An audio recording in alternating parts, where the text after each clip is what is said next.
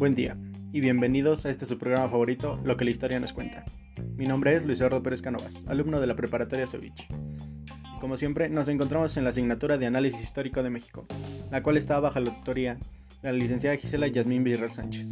El día de hoy hablaremos sobre la formación del Estado mexicano, liberales y conservadores. Así que comencemos. Nuestro primer tema es el Imperio de Iturbide, el cual duró entre el 18 de mayo de 1822 y abril de 1823, en el cual el general Agustín de Iturbide se proclamó emperador de México, con nombre de Agustín I. En el Tratado de Córdoba, del 24 de agosto de 1821, firmado por el Iturbide y el virrey O'Donoghue, se declara la independencia de la Nueva España, la cual pasó a llamarse México. Antes de continuar, un dato interesante es que el, el virrey O'Donoghue no pudo firmar este tratado, ya que enfermó y quedó en cama hasta morir.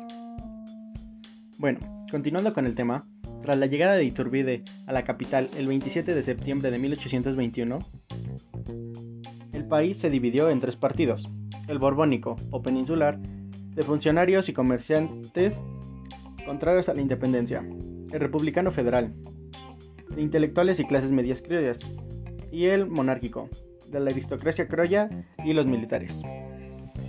Una junta de gobierno formada por nobles nombró a Iturbide presidente del Consejo de Regencia el 28 de septiembre de 1821. Iturbide disolvió el Congreso Constituyente el 25 de febrero de 1822 y un montín de regimiento de Celaya secundado por el pueblo permitió nombrar a Iturbide como emperador el 18 de mayo. Tras coronarse con el nombre de Agustín I y reprimir el levantamiento republicano, disolvió la Cámara, creó una junta instituyente con sus adictos en el mes de octubre y destituyó al gobernador de Veracruz, el general Antonio López de Santana, en el mes de noviembre. En diciembre del mismo año, se produjo en Veracruz la sublevación de Santana, que fue secundada por Guadalupe Victoria en el plan de la Casa Mata de enero de 1823. Agustín I abdicó el 19 de marzo de este mismo año y se restableció el Congreso Constituyente, que abolió al emperador en abril y proclamó la República en noviembre. Iturbide se exilió a Europa, intentando regresar en 1824, pero fue detenido y fusilado en Padilla el 9 de julio de este año. Se proclamó la República y José Miguel Ramón Adauto Fernández y Félix, mejor conocido como Guadalupe Victoria, se convirtió en el primer presidente de México. México, sin embargo, no estaba preparado para la repentina democracia, se inició el conflicto entre los centralistas, los cuales eran un grupo conservador formado por líderes religiosos, terratenientes, criollos y oficiales del ejército, decididos a mantener una forma de gobierno centralizada, y los partidarios de un gobierno federal, la cual era la fracción liberal y anticlérica que apoyaba el establecimiento de Estados soberanos unidos en una federación. Nuestro siguiente tema es la Constitución Federal de los Estados Unidos Mexicanos de 1824, la cual fue la primera constitución de México. Entró en vigor el 4 de octubre de 1824, después del derrocamiento del primer imperio mexicano de Agustín de Iturbide. En la nueva constitución, la república tomaba el nombre de Estados Unidos Mexicanos y era definida como una república federal representativa, con el catolicismo como religión oficial. El Congreso Legislativo se dividía en Cámara Alta, que eran los senadores, con dos senadores por estado, y Cámara Baja, con un diputado por cada 8.000 habitantes. El Poder Ejecutivo federal recaía en el presidente y un vicepresidente electos por cuatro años. El Poder Judicial estaba en manos de los 11 integrantes de la Suprema Corte de Justicia. La República estaba compuesta de los estados de Chiapas, Chihuahua, Coahuila, Texas, Durango, Guanajuato, México, Michoacán, Nuevo León, Oaxaca, Puebla de Los Ángeles, Querétaro, San Luis Potosí, Sonora, Sinaloa, Tabasco, Tamaulipas, Veracruz, Jalisco, Yucatán, Zacatecas, Alta California, Baja California, Colima y Santa Fe de México. El estado de Tlaxcala sería definido hasta un año después de la promulgación de la Constitución. Antonio de Padua María, Severino López de Santana y Pérez de Lebrón fue un militar y político mexicano que llegó a ser presidente de la República en 11 ocasiones se sumó al Plan de Iguala, programa lanzado por Agustín de Iturbide, proclamando la independencia de México. Así se inició el periodo de la historia mexicana conocido como Revoluciones de Santana, caracterizado por las sucesivas adhesiones, enfrentamientos y revueltas a favor y en contra de distintos personajes. Apoyó Iturbide, convertido en emperador, pero pasó después a ser uno de los artífices de su destronamiento. Al proclamar el 2 de diciembre de 1822 la República y firmar con Guadalupe Victoria el Plan de Casa Mata el 1 de febrero de 1823. En 1829 apoyó la presidencia del liberal Vicente Guerrero, mientras él se hacía cargo del gobierno de Veracruz.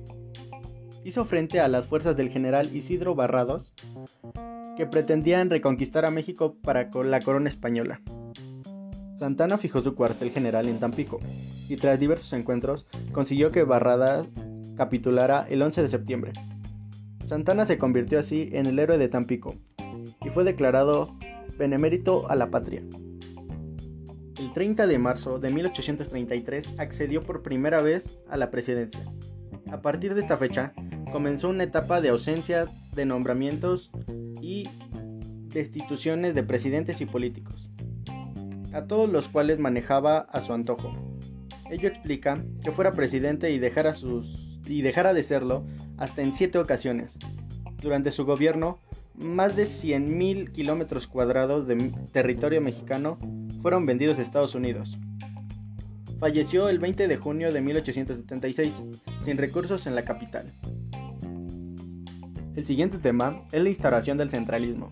El centralismo es la doctrina política que apoya a toma de decisiones desde el centro de administrativo de un país. En el siglo XIX tuvo gran auge en México entre los grupos poderosos políticos que le atribuían la solución a todos los problemas sociales. Entre 1835 y 1836 se elaboró una nueva constitución, a la cual se le conoció con el nombre de Bases para Nueva Constitución, o también fue conocida como las Siete Leyes Constitucionales, en la actualidad se le denomina Constitución de 1836. El contenido de la Constitución de 1836 eran siete leyes. 1. Derechos, libertades y obligaciones de los ciudadanos mexicanos. 2. Supremo poder conservador está por encima de los poderes legislativo y judicial. 3. Mandato presidencial por 8 años. 4.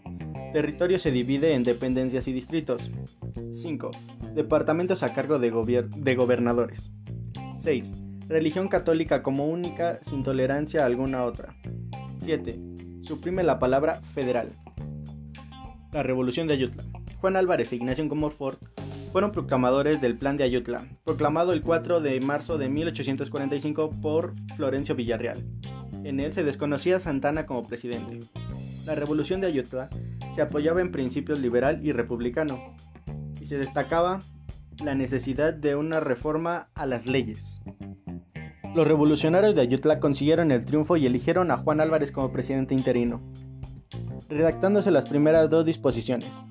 Ley Ocampo, que era privar de los derechos del voto a miembros del clero, y Ley Juárez, que suprimía los fueros militares y eclesiásticos en los negocios civiles. Juan Álvarez renuncia a la presidencia y es sustituido por Ignacio Comonfort. Continuó con la reforma legislativa y el ministro de Hacienda Miguel Lerdo de Tejada expidió una ley de desamortización de los bienes del clero. Ley Lerdo. Prohibía que las corporaciones civiles y eclesiásticas pudieran poseer bienes raíces o administrativos en el beneficio propio. Ley Iglesias, formulada por José María Iglesias. Prohibió el cobro de derechos y décimos que hasta entonces la Iglesia había exigido para administrar el sacramento a los poderes. Todas estas leyes crearon un ambiente tenso, enfrentándose nuevamente liberales y conservadores. El gobierno de Comonfort convocó a un congreso para formular una nueva constitución, la de 1857. Constitución de 1857. Representaba el liberalismo. Los primeros 29 artículos reglamentaban los derechos del hombre. Los artículos 2, 12 y 13 establecían la libertad y la igualdad para todos los hombres y se pronunciaba en contra de la esclavitud. Establece como forma de gobierno República Federal Representativa y Democrática, y se estableció la división de poderes ejecutivo, legislativo y judicial. En el aspecto económico, defendía en el artículo 27 la propiedad privada, y en el aspecto social afectaba a las clases poderosas el clero artículo 5 y 123. Los conservadores exigían la total desaparición del nuevo código. Comfort creyó que la única manera de evitar la guerra era suprimir las leyes reformistas. Los conservadores encabezados por Félix Zuluaga y Comfort proclamaron el plan de Tacubaya, en el cual decía 1. La Constitución cesaba de regir por no satisfacer las necesidades del país. 2. Confort continuaría con la presidencia. 3. Se convocaría un Congreso extraordinario que redactará una constitución conforme con la voluntad nacional y garantiza los intereses del pueblo. 4. Se promulgaría una ley para elegir un presidente constitucional. El 11 de enero de 1858, Félix Zuluaga estalla en contra de Confort y pedía su destitución. Antes de abandonar la presidencia, Confort ordena entregar la presidencia al licenciado Benito Juárez García. La República estaba gobernada por dos presidentes, Félix Zuluaga como presidente del Grupo Conservador y Benito Juárez del Grupo Liberal. Guerra de Reforma. Surge por el establecimiento de dos gobiernos y dura tres años. El gobierno de Zuluaga contaba con la ayuda de la iglesia y el ejército, el gobierno de Juárez improvisó con un ejército de personas de procedencia civil defensoras del liberalismo. El primer año, las victorias correspondieron a los conservadores dirigidos por el general Miramón y Leonardo Márquez. Sin embargo, no obtenían el triunfo total. Surgió un enfrentamiento entre conservadores. Miguel Echegaray se pronunció en contra de Zuluaga, con el llamado Plan de Navidad, con el cual se triunfó y quedó como presidente Miramón. En julio de 1859, Juárez optó por la promulgación de la ley de reforma.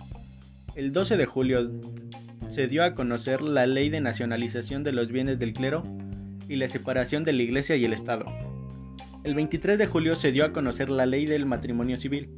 El 11 de agosto, la ley que fija el calendario de fiestas laicas. El 4 de septiembre de 1860, la libertad de cultos. La guerra de reforma habría de terminar con el triunfo de los liberales cuando González Ortega derrotó a Miramón en Calpulalpan en diciembre de 1860. La economía llegó a un nivel crítico y el gobierno no podía seguir pagando la deuda externa. La fuerza productiva se encontraba en atraso. Bueno, con esto terminamos el podcast. Muchas gracias por verlo, muchas gracias por escucharlo más bien. Que tengan un buen día y nos vemos a la próxima. Adiós, adiós.